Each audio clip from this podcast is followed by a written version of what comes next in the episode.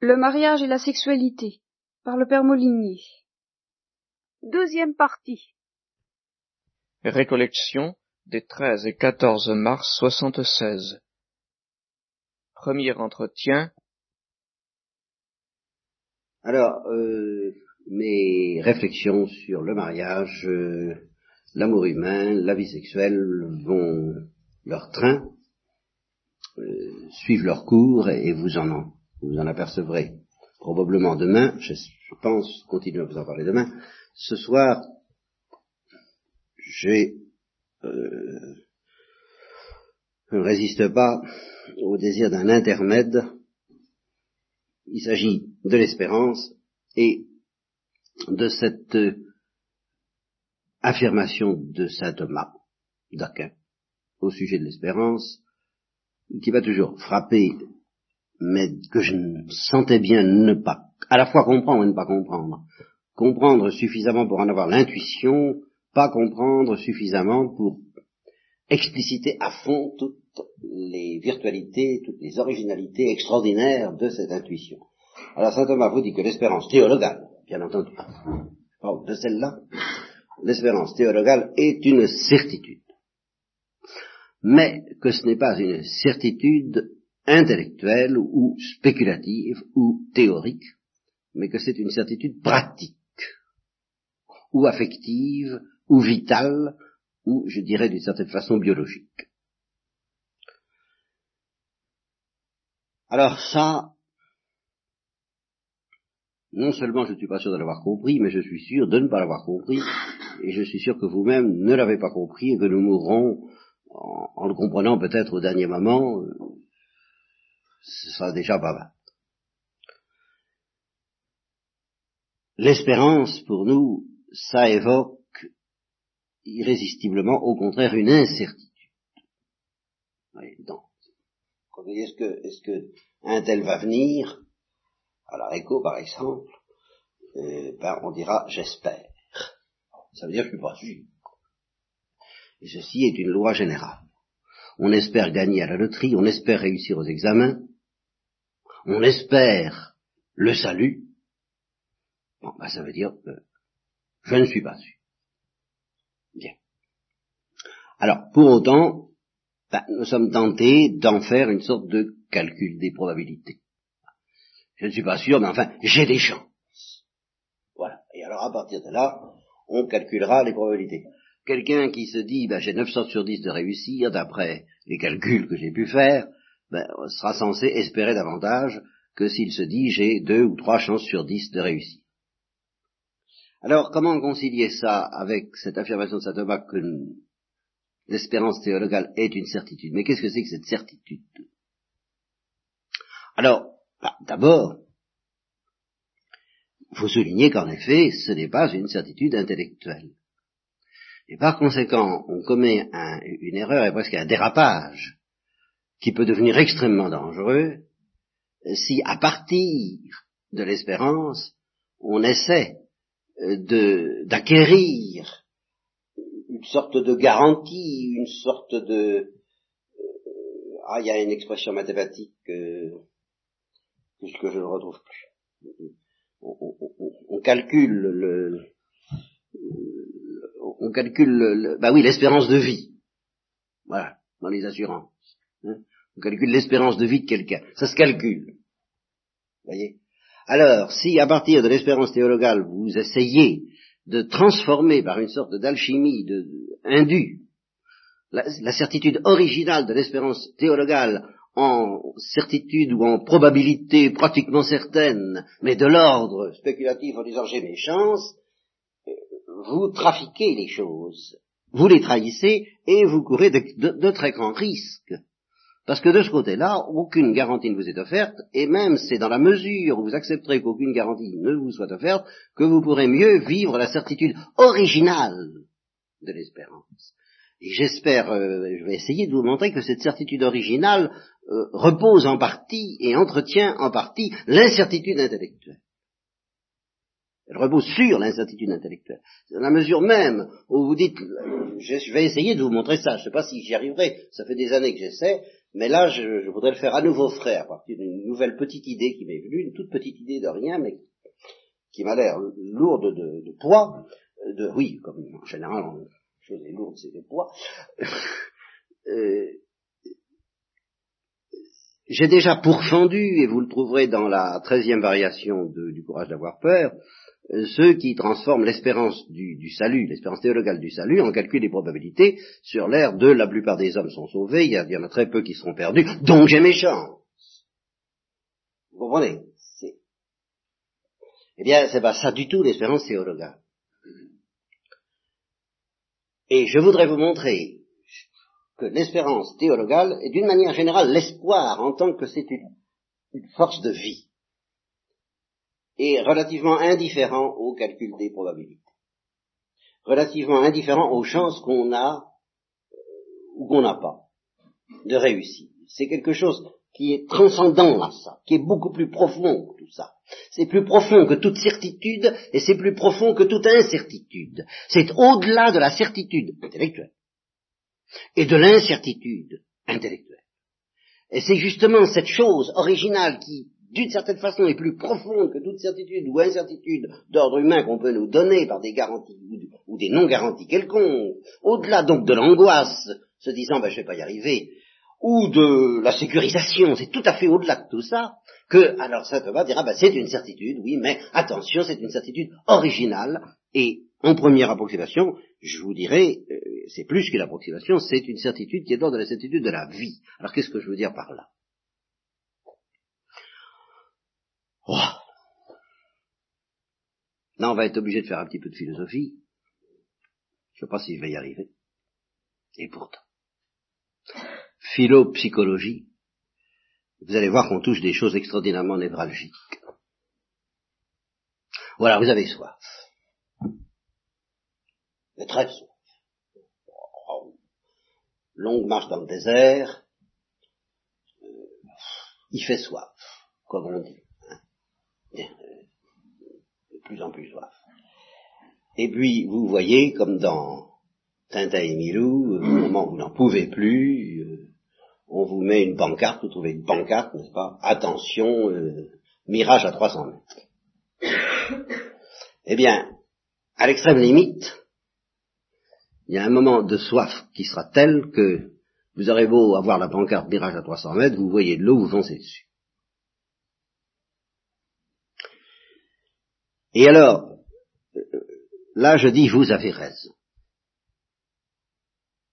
Vous avez raison non pas parce qu'on ne sait jamais qu'il y a une chance sur mille, mais parce que le mouvement normal de celui qui a soif, c'est de se précipiter vers l'eau dès qu'il la voit, hein.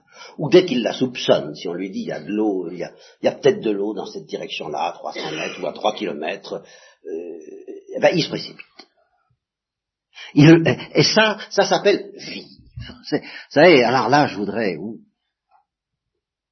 parce que, et, ce qui caractérise ce mouvement vital par lequel on se précipite vers l'eau, c'est que justement, on calcule pas si on a des chances d'y arriver ou pas. Et si, au moment où vous êtes emporté par votre élan qui vous précipite vers l'eau, quelqu'un vous tire par la manche et vous dit arrêtez, Qu'est-ce qui vous dit qu'il y a de l'eau? Bon, mettons que vous répondiez. je, passe à l'extrême. D'un côté, je dis celui qui, et nous allons y revenir, celui qui est euh, vraiment euh, animé par l'espoir biologique, qui se moque de savoir si c'est un mirage ou pas, il fonce. Mais inversement, celui qui veut avoir l'esprit critique, dans un premier temps, il vous dira, êtes-vous sûr qu'il y a de l'eau? Bah, Vous lui direz oui. J'y suis allé avant-hier, il y en avait. Ah bon? Mais êtes-vous sûr que vos forces ne vont pas vous trahir en cours de route? Êtes-vous sûr que un orage ne va pas s'abattre sur vous, ou un oiseau de proie, ou une automobile, ou un accident quelconque? Vous êtes sûr d'y arriver? Vous êtes sûr? Vous êtes sûr? Et si vous vous laissez envahir par des idées de ce genre, mais il arrive un moment où vous ne ferez plus rien. Mais rien, rien, rien, rien. Il est impossible de vivre sans risque. Sans risque intellectuellement parlant. C'est-à-dire que si vous vous dédoublez pour vous regarder vivre, mais à tout instant de la vie, et en particulier bah, si vous voulez vous marier, si vous voulez euh, aimer, si vous voulez mettre des enfants au monde, si vous voulez préparer un examen, si vous, voulez... Bah, à chaque instant, il y a une part de risque. Mais si vous contemplez perpétuellement cette part de risque, vous ne la supportez plus. Et ça ne veut pas dire qu'il faut s'aveugler pour vivre. Mais non, ça veut dire que la vie est plus profonde que le calcul des probabilités. Et qu'elle comporte une certitude que saint Thomas précise de la manière suivante, en disant celui qui se précipite vers l'eau, par exemple vers un verre d'eau, et là je prends l'exemple où il s'agit de 300 mètres à faire, mais ça peut être 3 kilomètres, et puis ça peut être des journées comme Michel Strogoff, ça peut être un voyage entier pour, attraper un point d'eau, pour attraper une pierre précieuse, pour attraper quelqu'un qu'on aime, pour attraper une chance d'avoir la vérité. Oh, mais les chances sont tellement faibles, ça m'est égal. Et alors, c'est ici qu'intervient le moteur fondamental de l'espérance dans le cas que je prends comme exemple, mais c'est justement le désir. À quoi va se mesurer la profondeur du désir? C'est que celui qui a vraiment soif, à la limite, même s'il y a écrit mirage, il fonce quand même. C'est ce que je vous ai dit au début. Mais celui qui n'a pas soif, ben, la première objection, il s'arrête. Il s'arrête. Vous lui dites, mais vous êtes sûr que... Oh non, c'est vrai, je suis pas sûr. Oh oui, vous croyez que... Aïe, aïe, aïe, voilà. Et alors, euh, il commence à pécher contre l'espérance, euh, l'espérance biologique, hein, je ne parle pas pour le moment de l'espérance en Dieu, mais il commence parce qu'au lieu de vivre, il regarde. Il se regarde vivre. Vous voyez, quand on dit que dans la vie spirituelle, il ne faut pas se regarder, s'examiner, se demander euh, c'est parce qu'il y a un mouvement qui est irremplaçable, qu'il y, a un élan qui est irremplaçable, et si vous réclamez avant d'accomplir cet élan une preuve mathématique que vous allez arriver, mais vous ne l'aurez pas, car c'est ça que je ne sais pas vous dire et que je voudrais... Euh, il ne faut pas confondre deux sortes de certitudes. La certitude que le mouvement par lequel vous vous précipitez vers le verre d'eau est bon, est authentique, est sûr, est efficace. Ben oui, c'est efficace on n'essaierait pas, si on n'avait pas la certitude biologique inexprimée, inexprimable, transcendante à toute certitude intellectuelle, que c'est bien ce qu'il faut faire, et que si on ne le fait pas, eh bien on, mourra de soif. Vous avez un verre d'eau sous votre nez, bah, si vous n'étendez pas la main pour prendre et pour boire, vous, mourrez de soif auprès du verre d'eau. Alors ça, cette certitude de, bah, à tout instant, vous l'avez, dès que vous mangez, dès que vous buvez, dès que vous faites n'importe quoi, dès que vous allez dans la rue n'importe où, vous, vous savez qu'il faut le faire. Et vous savez que cet acte est efficace, qu'il est, qu'il est de soi bon. Alors vous pourrez, on pourra vous dire, ah oui, mais attention, euh, des tas d'accidents peuvent se produire en cours de route qui font que votre acte ne, sera pas efficace. Attention, il peut devenir empêché par accident. Mais de soi, par essence, il est efficace. Et la mort de l'espoir, c'est justement lorsque, à force de s'inquiéter de l'accident, on finit par ne plus comprendre, ne plus vivre que l'acte par lequel on, on se précipite vers le verre d'eau est efficace qu'il est bon, qu'il est vrai. Et c'est cette certitude-là que saint Thomas appelle la certitude de l'espérance, la certitude biologique. Et c'est cette certitude qui fait que, ben, quand Peggy dit euh, le plus grand aventurier du XXe siècle, euh, le père de famille, ben, qu'est-ce que vous voulez, voilà, on met des enfants au monde. Qu'est-ce qui dit que?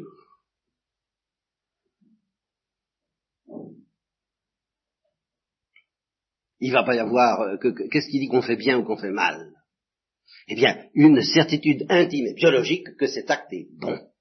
C'est ça l'espérance. Vous voyez, et euh, il, arrive, j'en connais, des gens chez qui le désespoir a atteint un tel degré que, par exemple, ils refusent de mettre des enfants au monde, très lucidement et froidement. Je parle même pas de ceux qui, je parle pas de l'avortement de ces choses-là. Je parle hein, au niveau de l'espérance. Je connais au moins un marié qui ne veut pas mettre d'enfant au monde. Pourquoi? Parce que la vie ne vaut pas la peine d'être vécue. Maintenant, il vit quand même, ce qui est une inconséquence. Mais justement, c'est l'espoir, l'espérance, la véritable espérance biologique, consiste à pousser cette inconséquence jusqu'au bout. Parce qu'on a beau dire que la vie est mauvaise,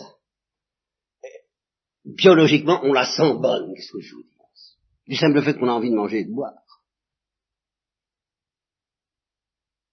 Du simple fait qu'on a envie d'aimer, Alors, c'est... la, première maladie de l'espérance théologale, c'est une maladie du désir, ça c'est vrai.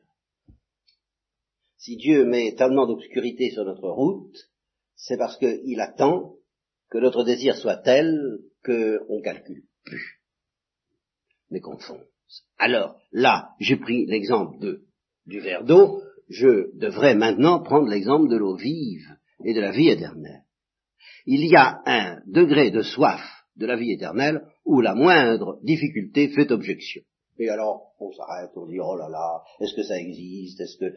Je, connais aussi euh, un garçon qui me disait tout le temps, après tout, est-ce qu'il existe? Il savait très bien qu'il existait. Mais, son désir de Dieu n'était pas encore arrivé au degré d'intensité où il pouvait passer outre. Aujourd'hui, il ne sait pas plus si Dieu existe, ou il le sait autant, qu'avant même intellectuellement, ça n'a pas changé. Là, il y a eu une, certaine fermeté qui est venue précisément de l'affermissement du désir. Et alors, sous la pression d'un désir plus grand, eh ben, il a cessé de dire après tout ce que c'est vrai. Et il a foncé, bêtement. La certitude de l'espérance, c'est une certitude bête. Et à force de vouloir être intelligent, on finit par ne plus pouvoir vivre. On finit par mourir d'intelligence. Et c'est dans ce sens-là aussi, entre autres, que le Christ a dit que ce ne sont pas les sages et les intelligents qui entreront dans le royaume des cieux, mais ceux qui, les petits qui vivent sans, trop savoir pourquoi ni comment, qui foncent. Alors, euh, c'est pas ça que j'ai découvert, parce que ça, je le savais déjà. Ce que j'ai découvert, et qui m'invite à vous en reparler, parce que tous vous m'avez entendu dire ça d'une manière ou d'une autre, une fois ou l'autre, mais ce qui m'a refrappé, c'est que cette certitude que j'appelle biologique, elle est inhérente à la vie, mais elle est du même coup inhérente, elle est inhérente au désir, je viens de le dire, mais elle est aussi inhérente à l'action. Voilà ce que j'ai découvert. À l'action, disons, au mouvement. C'est la certitude du marcheur en tant qu'il marche, ou du coureur en tant qu'il court, ou de celui qui en la main en tant qu'il en la main. C'est une certitude vitale. Justement, pour éprouver cette certitude, il faut courir, ou marcher, ou étendre la main. Il faut bouger. Tant que vous n'avez pas commencé à bouger, vous ne pouvez pas connaître cette certitude originale que votre mouvement est bien ce qu'il faut faire. Vous comprenez? C'est là où il y a une espèce de drame qui se produit effectivement quand on s'assied et puis qu'on réfléchit, qu'on dit j'y vais ou j'y vais pas. C'est-à-dire, est-ce que je me laisse emporter par cet appel de la vie qui m'invite à partir de l'avant? C'est là où l'objection, vous voyez, je reprends ce que je vous ai dit, je radote et je répète, le marcheur auquel on dit, mais es-tu sûr d'arriver? Es-tu sûr d'avoir assez de ravitaillement? Es-tu sûr d'avoir assez de persévérance? Es-tu sûr de ne pas rencontrer de brigands? Es-tu sûr de ne pas te tromper de route? Eh bien, tout ça, euh, le marcheur sait que ce sont des incertitudes. Mais ça ne lui enlève pas cette certitude que marcher, c'est tout de même marcher. Ben voilà, c'est aussi bête que ça, hein. C'est quand même avancer. Il m'est arrivé, moi qui suis un grand impatient, euh, d'attendre quand le train ne roule pas, hein, quand le train est en panne. Eh bien, un voyage très long dans lequel le train roule, même lentement, c'est plus supportable que la même attente, mais immobile. Vous comprenez? Il y a une certitude inhérente au fait d'aller faire. Voyez, la certitude du mouvement. On prouve le mouvement en marchant, on prouve l'espérance en marchant. Et c'est très compatible avec toutes sortes d'anxiétés. Bien sûr, je ne suis pas sûr d'arriver, mais je suis sûr d'avancer. Et qu'en avançant, je ne me trompe pas. Parce que avancer, c'est vivre. Je ne suis pas sûr que le mouvement par lequel j'essaie de m'emparer, vous comprenez, si, le mouvement par lequel vous devez vous emparer du verre d'eau doit durer trois mois, évidemment, psychologiquement, la tentation de se dire y arriverai-je risque de vous submerger. Si elle doit durer une seconde, faut vraiment être très malade. Mais ça peut arriver, c'est qu'une question de détail et de quantité. Pour ne même plus oser étendre la main vers un verre d'eau, parce qu'on se dit qu'est-ce qui peut se passer entre le moment où je démarre, est-ce que je vais y arriver? Pourquoi pas? Mais pourquoi pas? Pendant que vous y êtes à douter, pourquoi pas douter Que même au moment où vous tendez la main vers le vélo, vous n'allez pas y arriver? Et, et passez-moi cette confidence, j'ai connu ça. J'ai appelé ça le tétanos du doute.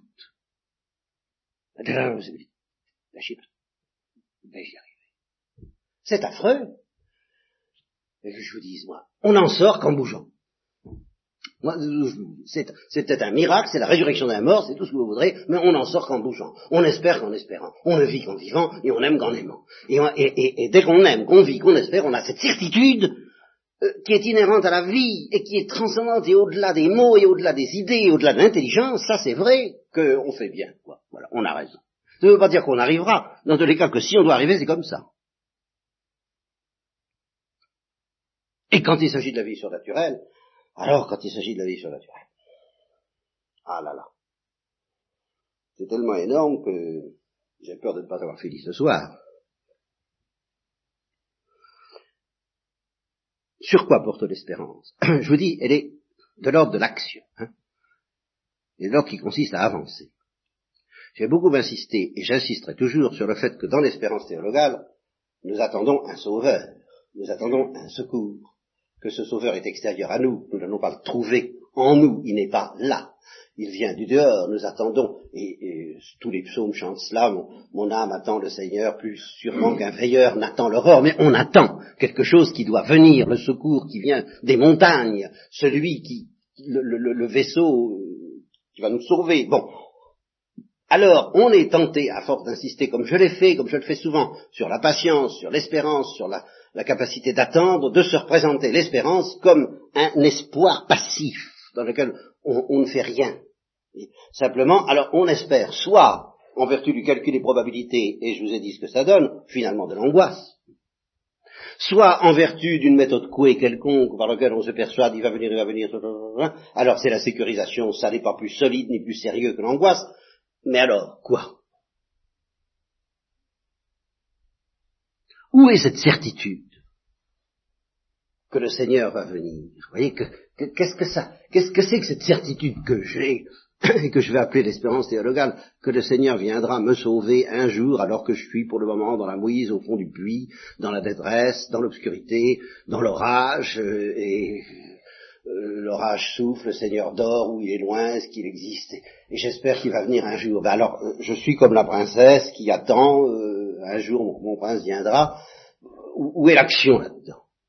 Où est l'action qui va me donner la certitude du même type que celle par laquelle je fonce vers le verre d'eau, je fonce vers la vie, je fonce vers mon bien? Ben là, je peux pas foncer, il n'y a rien à foncer, j'ai plus qu'à attendre. Et on me le dit assez, patientez, ne bougez pas, laissez-vous faire, c'est le Seigneur qui fera tout, vous ne ferez rien. Alors quoi euh, Comment voulez-vous que j'ai cette certitude originale qui vient de l'action? Voilà. Alors c'est ça que je voudrais. L'espérance porte évidemment sur le Seigneur qui viendra un jour, à l'heure de notre mort. C'est frappant que, et ne l'oubliez pas, à chaque fois vous dites je vous salue Marie, à chaque fois vous je salue Marie, vous, vous, demandez, vous pensez à deux instants de votre vie, deux instants qui sont également importants, mais dont la change tout le temps, c'est maintenant, nunc. Prie pour nous, pauvres pécheurs, priez pour nous, pauvres pécheurs, maintenant. Maintenant. Alors maintenant, c'est maintenant, en ce moment où vous parle, ben demain sera demain, parce que c'est quoi, c'est jamais le même. Et à l'heure de notre mort. cette, importance attachée par la tradition de l'Église contre tous les, tout à l'heure de notre mort, qui est tout de même à la fois l'heure de notre naissance, mais qui est en même temps l'heure de notre drame suprême. Bon, à ce moment-là, viens à mon secours. Qu'est-ce que je peux faire par rapport à ce moment-là? En un sens, rien, et en un sens, je vais être obligé de vous le dire, en un sens, pèse sur ce moment ultime une incertitude qu'il n'est pas question d'enlever. Et c'est pour ça que je prie la Sainte Vierge et que je prie le Christ et que je lui demande aie pitié de moi à l'heure de ma mort, parce que je n'ai aucun pouvoir d'action actuel sur l'heure de ma mort. Je ne peux que prier. Je je, je peux pas, moi j'ai pas de garantie. Et alors là, euh, bon, enfin, j'y reviendrai. J'exterminerai impitoyablement toutes les garanties que vous pourriez essayer d'avoir sur l'heure de votre mort. Même si vous êtes un saint, euh, théoriquement au moins, euh, votre liberté peut toujours tout remettre en cause et tout euh, être perdu, de même que tout peut être sauvé aussi au dernier moment. Tout peut toujours être perdu ou sauvé, comme disait Dostoïevski. Et c'est vrai. Mais alors, qu'est-ce que vient faire l'espérance théologale là-dedans, dans ces conditions? Je, je, suis Eh bien, voilà ce que je vais-je arriver à me faire comprendre? L'espérance théologale ne porte pas sur le Dieu qui viendra à l'heure de votre mort d'abord. Elle porte sur Dieu maintenant, effectivement. Elle est d'une certaine manière très active de vous relier dès maintenant au secours de Dieu, de sorte que la réponse à l'espérance théologale est immédiate. L'espérance théologale, c'est un élan vers Dieu. Et c'est un élan qui comporte en lui comme de même que, au moment où vous vous saisissez d'un verre d'eau, vous avez la certitude d'être en train de vous saisir de verre d'eau, même si vous ne l'avez pas encore atteint et que vous risquez de trébucher en attendant, eh bien vous avez la certitude d'aller vers ce verre d'eau, eh bien l'espérance théologale est porteuse de la certitude d'être en train de vous relier à l'amour de Dieu qui se présente à vous. De vous relier par l'espérance, de vous relier par la supplication, de vous relier par la confiance, mais de vous relier activement. C'est une certitude de l'ordre de l'action, de l'ordre de la vie. C'est pas une supputation, c'est pas un calcul. C'est pour ça que normalement l'espérance théologale mérite, demande d'être alimentée par la charité, par l'amour, le plus parfait, le plus pur qui soit. Ça peut à la rigueur, si vous perdez la charité, ça peut euh, comporter des suppléances, Dieu peut vous aider à avoir ce qu'on appelle une espérance morte, qui est quand même une espérance vraie, mais il va falloir qu'il y ait un mouvement d'amour, imparfait celui-là, mais qui remplace la charité pour vous donner de l'élan. Voilà. L'espérance théologale, c'est un élan par lequel vous vous précipitez dans les bras de Dieu. Et vous le savez. Vous le savez dans l'action même, aussi sûrement que vous savez que vous êtes en train de prendre un verre d'eau, même avant que l'eau n'ait pénétré en vous. Vous savez que vous êtes en train de. C'est de la phénoménologie. Vous êtes en train de c'est le verre d'eau. Eh bien, vous êtes en train de vous réfugier en Dieu. Vous le savez dans l'acte même de votre refus. Alors, vous recevez donc, dans votre espérance théologale, vous recevez immédiatement la présence de celui qui, plus tard, si vous êtes fidèle, oui, là, il y a une incertitude. Alors vous me direz comment cette incertitude ne va-t-elle pas tuer la certitude de l'espérance théologale Mais c'est justement en acceptant cette incertitude que, au-delà de cette incertitude et de votre angoisse que vous devez garder au sujet de votre mort, il y aura une certitude vitale que vous y allez vers, porté par lui. Ah, je sais pas comment vous dire ça. Mais enfin, tout de même, la crainte de tomber n'empêche pas de marcher. Voilà ce que je veux dire. La crainte de tomber n'empêche pas de marcher. C'est tout. Et si à force de crainte de tomber vous marchez pas, ben, vous êtes fichu. C'est encore tout. Bien. Ce qui me permettra de répondre alors à l'objection d'un permettre euh, que ce euh, permettre faisait à un jeune religieux, dont je vais vous citer la lettre à l'instant, à propos de la parabole de Thérèse de l'enfant Jésus, sur lever son petit pied, euh, sans espérer franchir une seule marche, et en attendant l'arrivée de l'ascenseur on lève son petit pied, en sachant qu'on ne franchira pas une marche, mais Dieu voit nos efforts répétés, c'est pas de moi, hein, c'est de Thérèse de l'Enfant Jésus, à la fin il prend pitié et il nous envoie l'ascenseur de sorte qu'en fin de compte, on lève le pied pour monter les marches d'un escalier qu'on ne franchira jamais. Je l'ai souvent dit, c'est paradoxal, l'escalier de la perfection, on ne le gravira pas. Et cependant, il faut essayer, mais en sachant qu'on ne le gravira pas. Alors, euh, le, formateur en question, fidèle à une tradition que j'ai bien connue, à laquelle je me suis affronté, euh, contre laquelle les modernes se sont insurgés, mais pour, pour offrir une autre caricature, alors celle-là, eh bien, il dit ça c'est du quiétisme, c'est pas vrai, la grâce s'appuie sur la nature, la nature doit faire un effort, et à ce moment-là, la grâce vous donne de franchir la marche. Oui, la grâce élève la nature. Je, vais vous citer le texte, n'est-ce pas, euh, exact de cette doctrine euh, vécue. Si on fait un acte de vertu naturelle en état de grâce, de par la grâce, on s'élève. Car, pour euh, ce formateur, la purification passive serait Dieu qui nous met dans une situation et c'est nous qui devons sauter l'obstacle. Voilà. Alors, comment euh, sortir de là, puisque j'ai l'air en effet de dire que euh, ces deux choses ont l'air de se contredire. Vous voyez, nous, levons notre petit pied et nous attendons quelque chose euh, à l'égard duquel nous sommes entièrement passifs.